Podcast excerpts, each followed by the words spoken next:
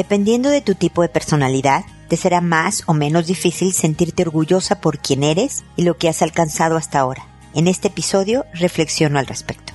Esto es, pregúntale a Mónica.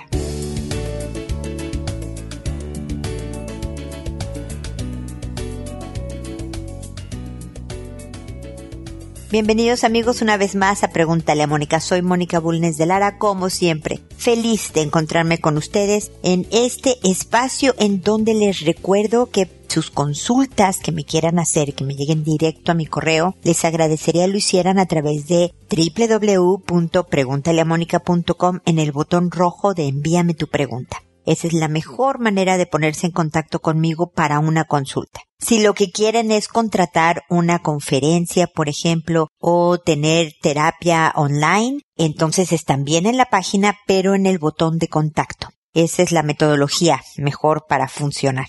Además de que ahí hay artículos, así como en redes sociales tengo otras informaciones útiles de los temas que maneja el programa, eh, YouTube hay videos, realmente paséense por todo lo que Pregúntale a Mónica les puede ofrecer, porque hay muchísima información sobre relaciones interpersonales de todo tipo que espero les ayude para que puedan construirse una vida mejor, más feliz.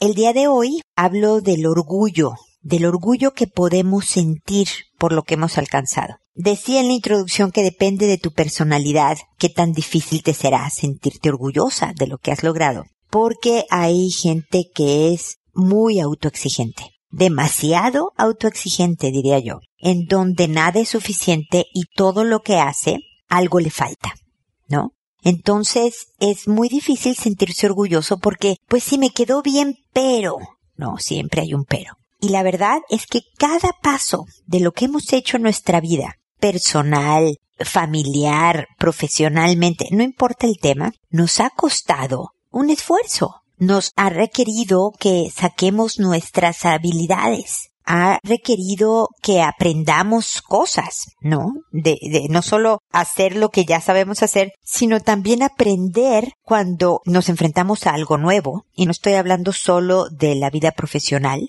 también, por ejemplo, con los hijos. Es un desafío el, el ser una persona pues más grande, más capaz para poder criar a una persona para que llegue a ser un adulto íntegro, responsable, capaz de construirse una buena vida. Eso es súper grueso. Y desde luego me van a decir, sí, bueno, Mónica, desde luego he tenido logros, pero también me he equivocado espantosamente.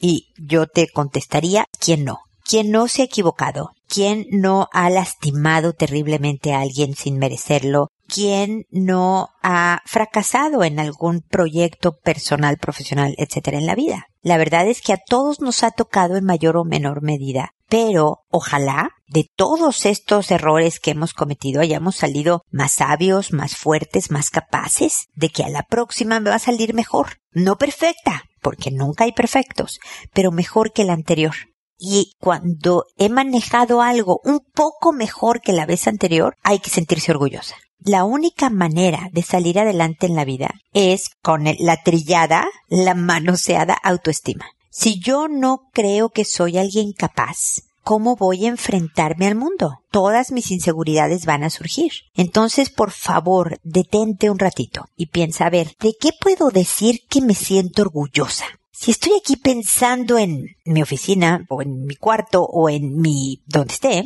¿qué es lo que yo siento que me costó más trabajo y lo hice bien? ¿Qué sería?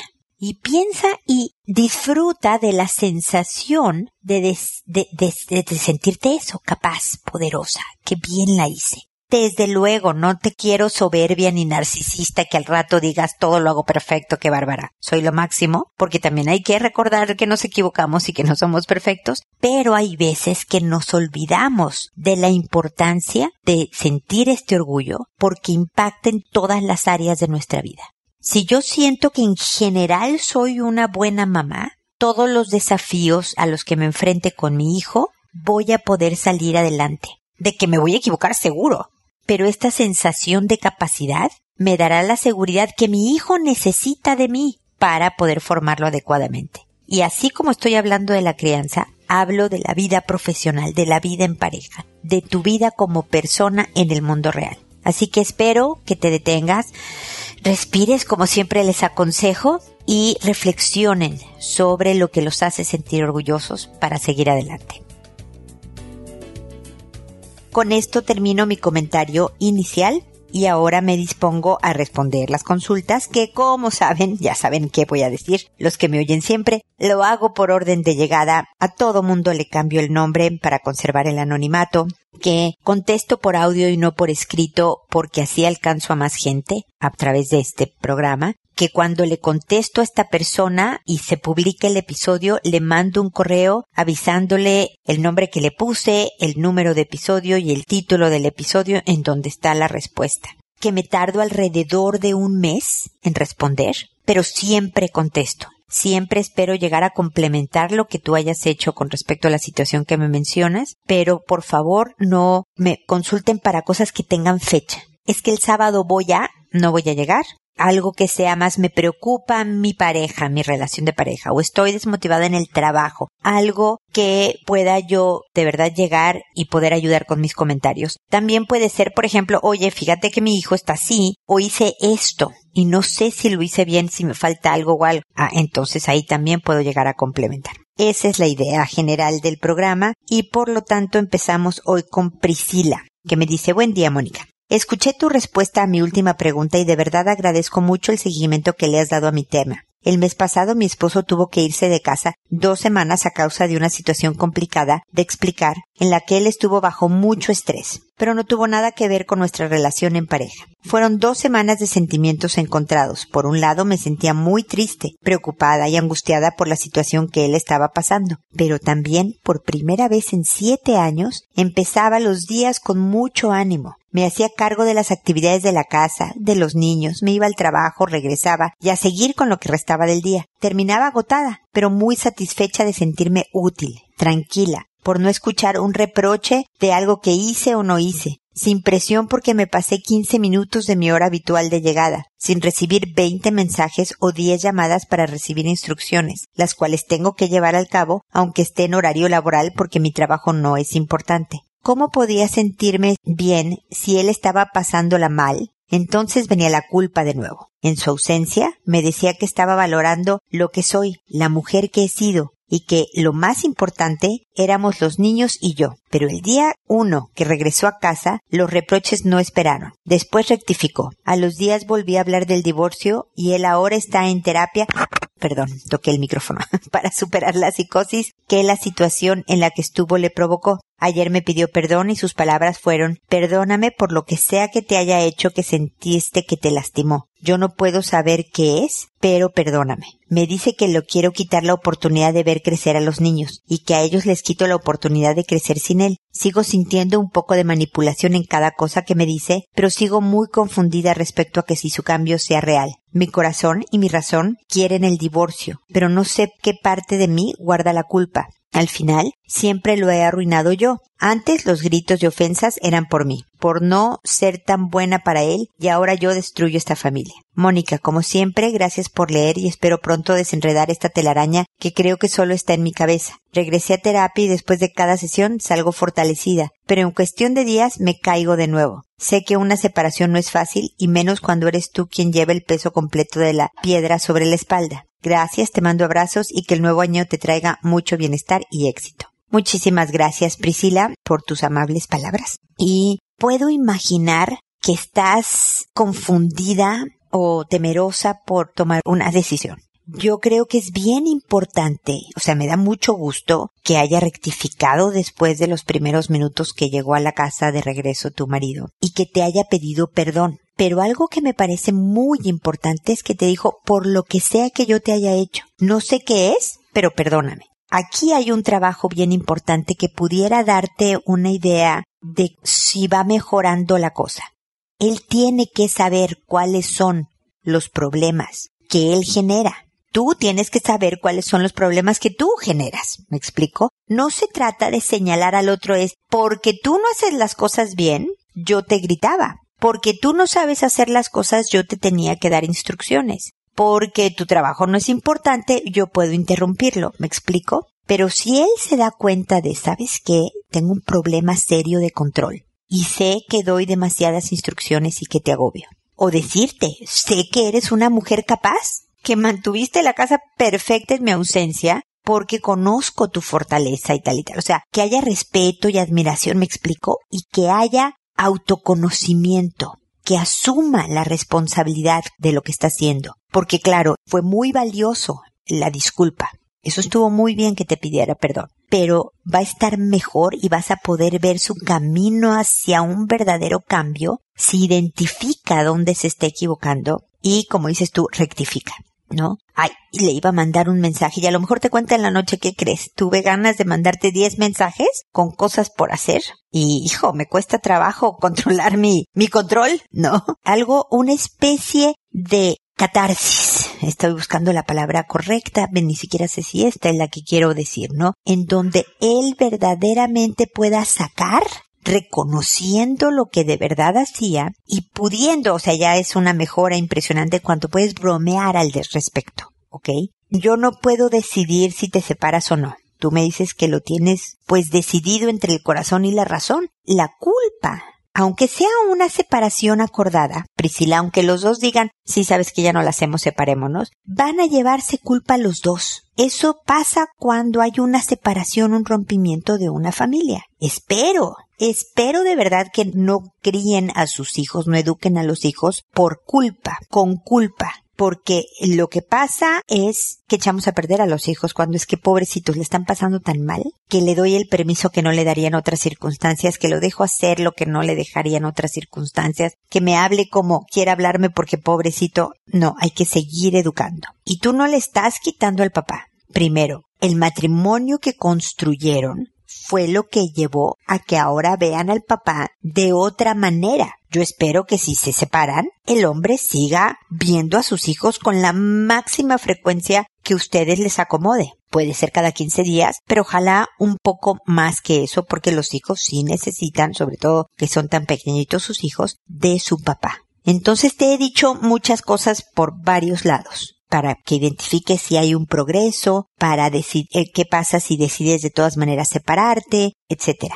Espero que estas ideas te ayuden en tus reflexiones y análisis y te encaminen hacia esperar a lo mejor, darle, mira, voy a ver seis meses, voy a ver un año, a ver si estoy viendo cambios. Obviamente que si a los tres meses el hombre está idéntico que como estaba antes, pues tú sabes que esto va a ser la historia de tu vida y puedes tomar una decisión más en forma pero si de verdad está trabajando en terapia, y tú también creo que pueden encontrarse de una manera más sana. Ojalá sea así, pero si no, espero que el valor que se necesite para separarse cuando sabes que hace más daño quedarse en la relación para todos, hay que tenerlo, pero también con la conciencia de que vas a seguir educando a los hijos en el contexto adecuado como si tuvieran a mamá y a papá en casa, no con culpa, no con miedo, porque esos son bien malos educadores. De todas maneras, espero que sigamos en contacto, Priscila.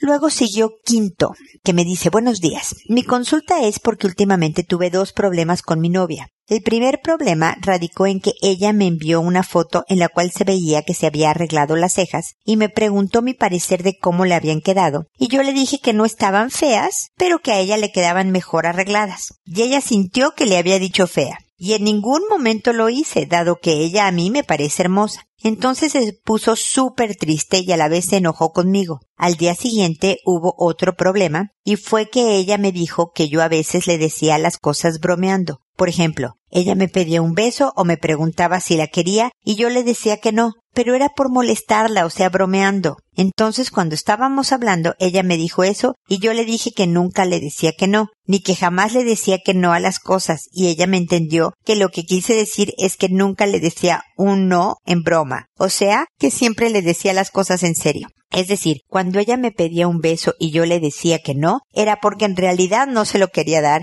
y no fue mi intención. O sea, ella me malinterpretó y luego me dijo que yo era muy buen novio y que le encantaba, pero que estaba cansada de que la hiciera llorar y hacer sentir mal. Y desde eso ya van dos días y ella está muy seria conmigo y me da miedo perderla. Entonces quería que me aconsejara saber qué puedo hacer porque de verdad no quisiera dejarla. Claro que a mi parecer no son motivos para terminar la relación y lo que más quiero es que ella vuelva a ser la misma conmigo como antes. Muchas gracias. A ver, mi querido Quinto, cuando estaba preparando el programa y, leí tu correo, fui a ver la edad de tu novia y la tuya, porque parecía un caso de un noviazgo de adolescentes, con respeto a los adolescentes que me pudieran estar escuchando, porque hay mucha inmadurez aquí, ¿ok?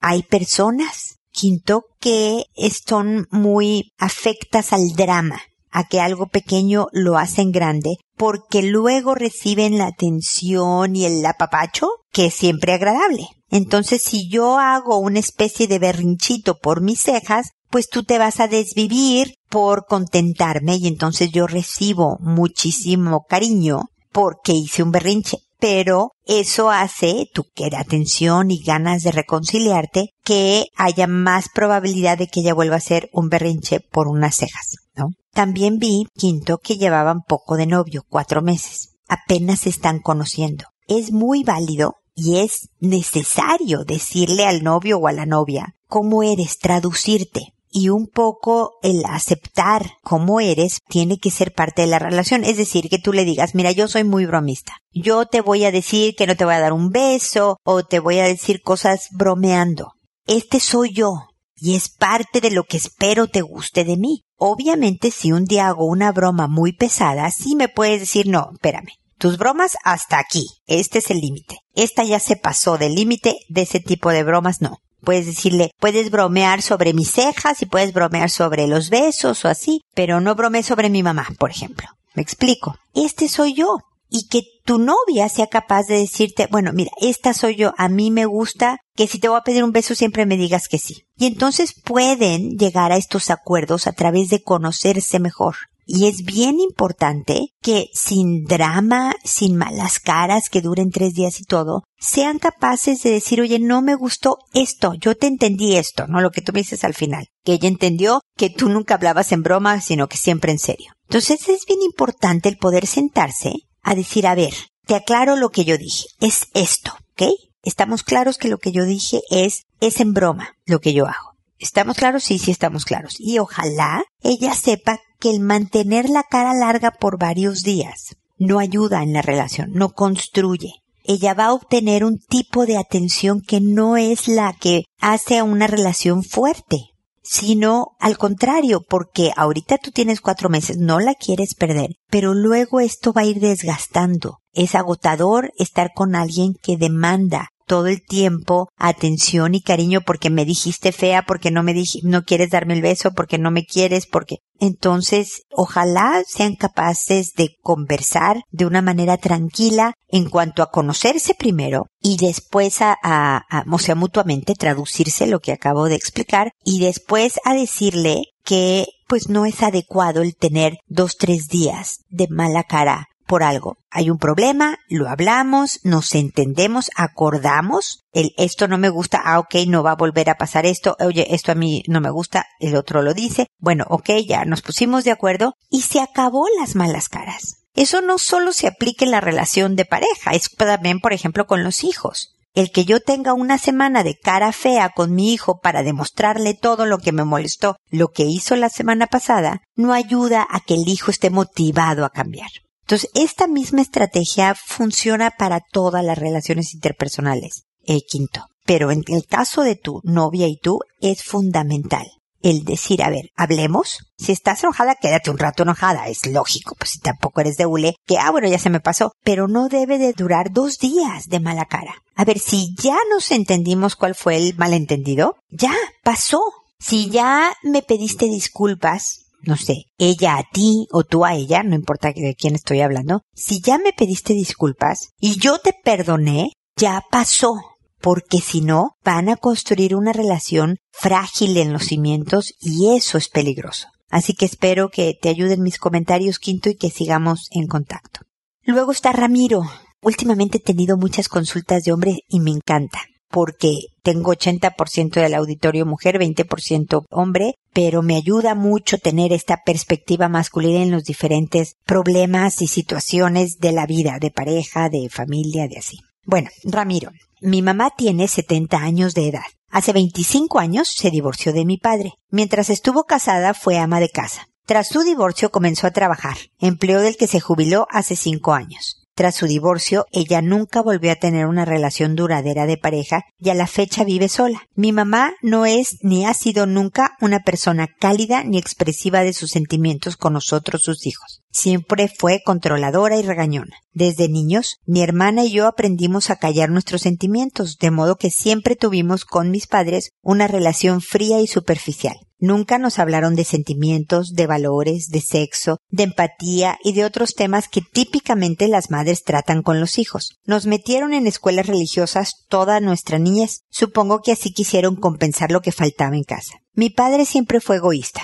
ensimismado y en ocasiones violento. En una ocasión, durante la cúspide de los problemas matrimoniales de mis padres, le devolví los golpes. Yo tenía veinte años. La trifulca resultó en que él fuera a buscar una pistola que tenía en casa con la intención de matarme. Me salvé porque no la encontró y yo me salí de la casa. Rompí relaciones con él y no nos hemos vuelto a hablar. A fin de cuentas, mis padres se divorciaron cuando yo ya me había casado. Mi hermana y yo tampoco tenemos una relación cercana. Ella y yo hicimos nuestras propias vidas con nuestras respectivas familias. Hoy estamos rondando los 50 años de edad. Hace cuatro meses le detectaron cáncer a mi mamá. Aunque ha recibido tratamientos adecuados y en este momento lo único que siente es cansancio, no dolor, el hecho es que sus probabilidades de recuperación y supervivencia son pequeñas. Ella es vecina de su hermana, mi tía, con quien tiene una relación muy cercana. Curiosamente, con quien al parecer tiene una relación más cálida es con mis tías y mis primos. A todos los han ayudado económicamente por años, y ninguno de ellos sabe lo que vivimos en casa mi hermana y yo.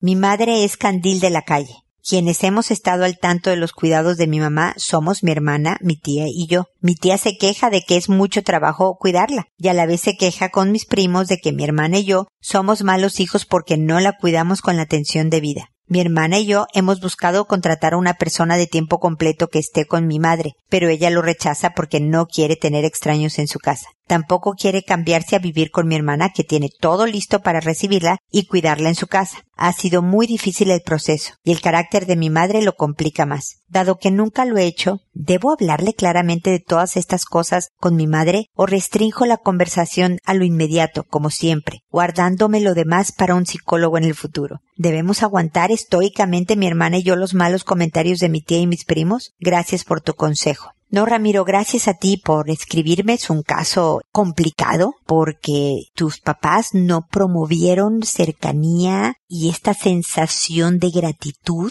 que ayuda para los cuidados de la vejez, me explico. Pero tu mamá es una mujer mayor con 70 años y se está muriendo de cáncer. Y realmente lamento mucho que tu mamá esté enferma y en estas circunstancias. Pero la respuesta corta a tus preguntas, ¿debo hablar claramente de todas estas cosas con mi madre? La respuesta corta es sí, ahorita te voy a hacer más comentarios, y luego, ¿debo aguantar estoicamente mi hermana y yo? ¿Debemos aguantar estoicamente mi hermana y yo los malos comentarios de mi tía y de mis primos? No. ¿Por qué debes hablar claramente con tu mamá? Porque yo sé que está enferma, yo sé que tiene 70 años, pero es una mujer capaz y lúcida. Y creo que hablar siempre con educación, siempre Ramiro, yo sé que es difícil y que es frustrante a veces lidiar con pues una relación de 50 años que me dices que casi tienes, ¿no? O que ya tienes, pero este, son muchas décadas de lidiar con una persona difícil y por lo tanto la comunicación es muy complicada. Pero si tú con educación y cariño le dices claramente los puntos a tu mamá, de los cuidados que ustedes están dispuestos a dar y que ella lo rechaza, de lo conveniente que es no aceptar la ayuda de ustedes, pero luego quejarse con la tía y los primos, de todo esto creo que puede ayudar a sacudir en buena onda, digamos, a tu mamá. Puede que no, puede que sea una mujer tan complicada que luego vaya y diga, no saben, Ramiro vino a hablar conmigo y no saben qué feo me habló y me dijo cosas espantosas. Puede suceder, Ramiro. Y es parte de lo que vas a tener que lidiar. Esta es tu mamá, no la vamos a cambiar. pero creo que es importante que tú seas transparente en tu sentir y en tus puntos de vista con tu mamá con la conciencia tranquila de que le hablaste con la mayor educación y respeto que tu mamá se merece por ser tu mamá. De todas maneras, creo que con lo que me has contado de tu mamá y tu papá, hay tema como para un psicólogo en el futuro, lamentablemente. Creo que te va a ayudar muy bien muchísimo, no muy bien, bueno, muy bien también, pero muchísimo, el que de veras busques a un psicólogo para comentar y poner en, en, el lugar adecuado las cosas que pasaron en la vida de manera que no te estorben, sino que al contrario, te va a parecer raro mi palabra, te enriquezcan y te ayuden para construirte una vida mejor. Porque ya que ustedes tienen esta escuela de poco expresión y cercanía y, y demás con los tuyos, no sé qué tanto te has llevado a tu propia vida. Estos esquemas, ¿me explico? Y luego, pues no, la tía y los primos, sí hay que pararles el carro, como dicen por ahí, ¿no? Es decir, mira tía, yo sé que tú tienes una relación con mi mamá, no sabes cómo es mi relación con ella, ni la historia que tenemos, así que te voy a pedir que no me vuelvas a hacer estos comentarios. Sé que estoy haciendo todo lo posible para cuidar a mi mamá de acuerdo a, a lo que puedo ofrecer y a lo que puedo comprometerme. Puedes tú estar de acuerdo o no, y ese es todo tu derecho, pero no me lo digas. No me lo digas. No, es que, hijo, la verdad es que sí, como tú no haces por tu mamá, lo tengo que hacer yo. No, tía, no lo tienes que hacer tú. Mi mamá a lo mejor al no recibir el cuidado de tu parte acepta el que yo le estoy dando como el tener una cuidadora. Pero es tu decisión, tía. Así que si tú decides que la vas a perfecto, es tu decisión, no me la eches en cara. Igual con los primos. Esa conversación va a ser tensa, no va a ser agradable. Tú siempre, Ramiro, ojalá, lo más tranquilo, educado, controlado posible. Luego sales a correr un rato para desahogar toda esta energía negativa. Pero en ese momento, mantente estoico. El que se enoja pierde, decía mi papá. ¿Ok? No te enojes. Y si se empiezan a caldear los ánimos, para la conversación y dices, mira, así no estamos oyéndonos, lo seguimos en otra ocasión. Y síguela en otra ocasión. Pero lo que deben saber es, ¿sabes qué? Esto no es aceptable, un mal comentario. Te voy a agradecer que no me lo hagas. Ya me lo has dicho, gracias por comunicarme tu opinión, ya la tengo clara. Ok, párale. Hasta aquí, primo. Y yo espero que eso sea suficiente para que paren. Espero que el transcurso de la enfermedad de tu mamá, pues, sucedan cosas buenas, que promuevan cercanía y que facilite los cuidados para que ya de por sí con la tragedia de que está enferma de cáncer, no haya más tragedias en las relaciones con los que quieres por complicaciones de personalidad. Espero de todas maneras que sigamos en contacto, Ramón.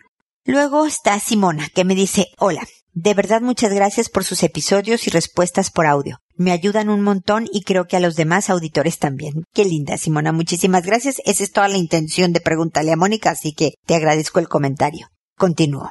Quiero contarle que, uff, no me aguanté y le hablé a mi papá. Le pregunté cómo estaba y hablamos de sus papás, mis abuelos, etc. Y en eso que estábamos hablando me escribe que le gustaría ver a sus nietos y que me avisaría para juntarnos. Y bueno, yo dije que sí. Ahora el problema que ha surgido es que mi esposo no está de acuerdo pero así como yo lo apoyo, siento y necesito que él me apoye, que vaya con nosotros para ver a mi papá y por lo menos con su presencia diga aquí estoy, amo a mis hijos y mi esposa y estoy luchando por ellos. Quiero demostrarle a mi padre que estoy bien y que a pesar de todo hemos luchado para ser una buena familia. Nos juntamos ayer, mi esposo decidió ir y apoyarme. Comimos helado, mi hijo se subió a un carrusel con su papá y mi papá le sacó fotos. Hablaron los dos de temas en común que tienen como gimnasio y autos y fue genial. Mi padre se va a casar pronto y me dio alegría porque se ve muy enamorado. Y ese amor lo ha cambiado mucho. Ya no es el de antes. Bueno, así se mostró ayer. Está cambiado y mi esposo también se dio cuenta. Hasta le dio un abrazo al despedirse. Quiero agradecerles por esta oportunidad que Dios me ha dado de empezar a cerrar etapas de dolor y abrir nuevas y bonitas experiencias con familia. Estamos madurando y creciendo y gracias a ustedes por leerme. Un abrazo y estaré escuchando sus audios en Spotify. Abrazos enormes, pone Simona. Bueno, les pongo a los que no saben un poco de antecedentes. Simona perdió el contacto con su papá por mucho tiempo por muy mala relación durante su crianza, su juventud. Hubo muchísimos problemas, él se fue y, y lo perdieron de vista por muchos años y ella por varias experiencias sentía que su papá no tenía ningún interés en su vida ni en la de sus hijos, o sea, los nietos de este señor, y todo mal. Y en otros programas hablamos de que a lo mejor el dejar de cargar con resentimientos y culpa y aflojar un poco el tema del pasado le ayudaría a Simón a sentirse mejor. Y bueno, como ven, no se aguantó y le habló al papá. Y no sabe Simona el gusto que me da escuchar que todo fue un éxito. La vida, la edad, el amor cambia a las personas en muchos sentidos. De fondo puede ser muy igual todavía tu papá el de antes, en otros aspectos. Apenas lo acabas de ver una vez. A lo mejor si ya tienen una relación más cercana y se ven cotidianamente, de repente ve a surgir al papá de antes. No te asustes. Siempre y cuando el papá de ahora rectifique o como era antes sea minimizado, ¿no? Ya controla mejor ciertas cosas y en general es un excelente abuelo y está tratando de ser un mejor papá de hijos adultos, disfruta ese momento, ¿ok? Va a ser todo, como dices tú, toda una, una experiencia de madurez y crecimiento juntos y espero que lo gocen. Lo que me parece padrísimo es la familia que has formado y este esposo que, aún sin estar de acuerdo, por apoyarte, hace algo para ti. Y que al final resultó también bueno para él, pero, pero fue y te apoyó a pesar de que no estaba de acuerdo. Eso es un matrimonio. Eso es un hombre con H mayúscula y te felicito por la elección que has hecho del papá de tus hijos. Espero de todas maneras, Simona, que sigamos en contacto.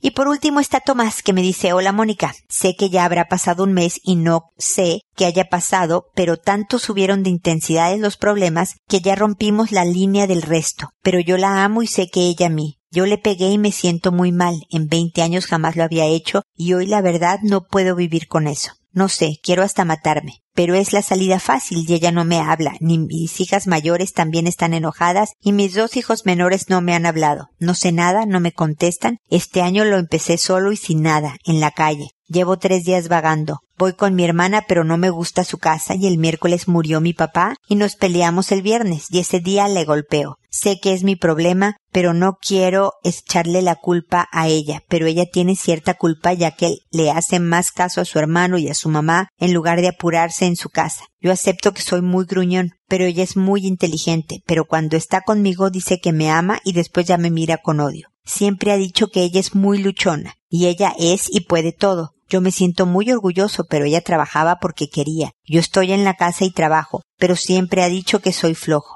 pero llevo veinte años con ella y tenemos una hermosa familia. Solo que de repente me agarró el coraje porque le dije que no quería que le ayudara a su hermano con su negocio. Se molesta, pero mi enojo es que le ayuda, pero descuida su casa. Y un día dijo que así con tiradero es feliz con nuestros hijos y ha durado cuatro días sin tender la cama y etcétera. Tiene mamitis y si no la recupero no sé qué voy a hacer.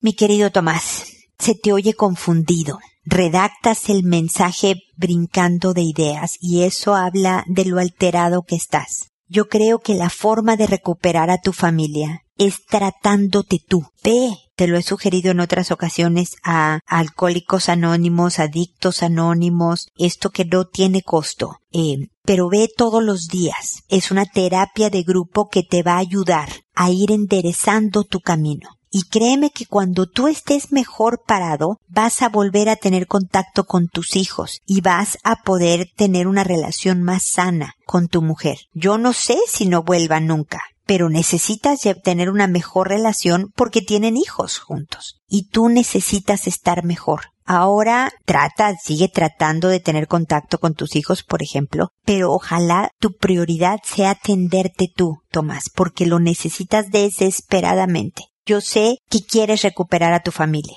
El camino para hacerlo es tratándote tú, es tú estando mejor. Esa es la forma de recuperarlos, de una manera más sana. No sé qué formato va a tener esta manera. No sé si va a ser contigo adentro de la casa o contigo fuera de la casa, pero tú vas a estar mejor y por lo tanto ellos van a querer acercarse más a ti. Así que por favor, Tomás, cuéntame en el próximo correo que lo estás haciendo, que te estás atendiendo para que empiece este camino de bienestar que te urge, mi querido Tomás. Eso me daría muchas ganas de escuchar, ¿ok? Así que espero que me escribas pronto para estar en contacto. Y espero también amigos que nos volvamos a encontrar en un episodio más de Pregúntale a Mónica. Hasta pronto.